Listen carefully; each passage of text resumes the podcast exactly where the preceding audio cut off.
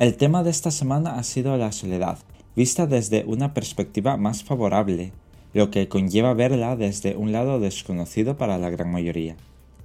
Muchas personas temen quedarse solas, porque se encuentran con pensamientos preocupantes, tiempo de aburrimiento y miedo a no tener una vida social aceptable. El problema empieza cuando tenemos pensamientos que podrían causarnos depresión, ansiedad y hundirnos en nuestra autoestima. Cambiar nuestra rutina de pensamientos es un trabajo arduo, pero al final compensa pensar en cosas positivas y que nos ayudarán en la vida. En cuanto al tiempo de aburrimiento, Considero que no es algo negativo que nos aburramos a lo largo del día. Es en ese tiempo donde suelen surgir grandes ideas y nuestra creatividad se pone en marcha. Más de uno habrá empezado una novela, curso o cualquier otra actividad recreativa por aburrimiento.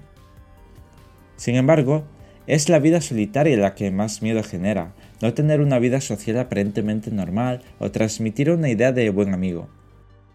Da la sensación de que estamos fallando a la vida, con el paso del tiempo y en entrada a la madurez, nos damos cuenta de que al final tu grupo de amigos se reduce a pocas personas, así que no contar con un grupo nutrido de amigos no define tu capacidad social, ni te convierte en una persona solitaria o extraña.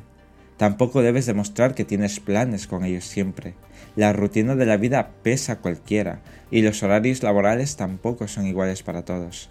Con todo esto, Vemos que la soledad ha tenido una mala prensa, evidentemente.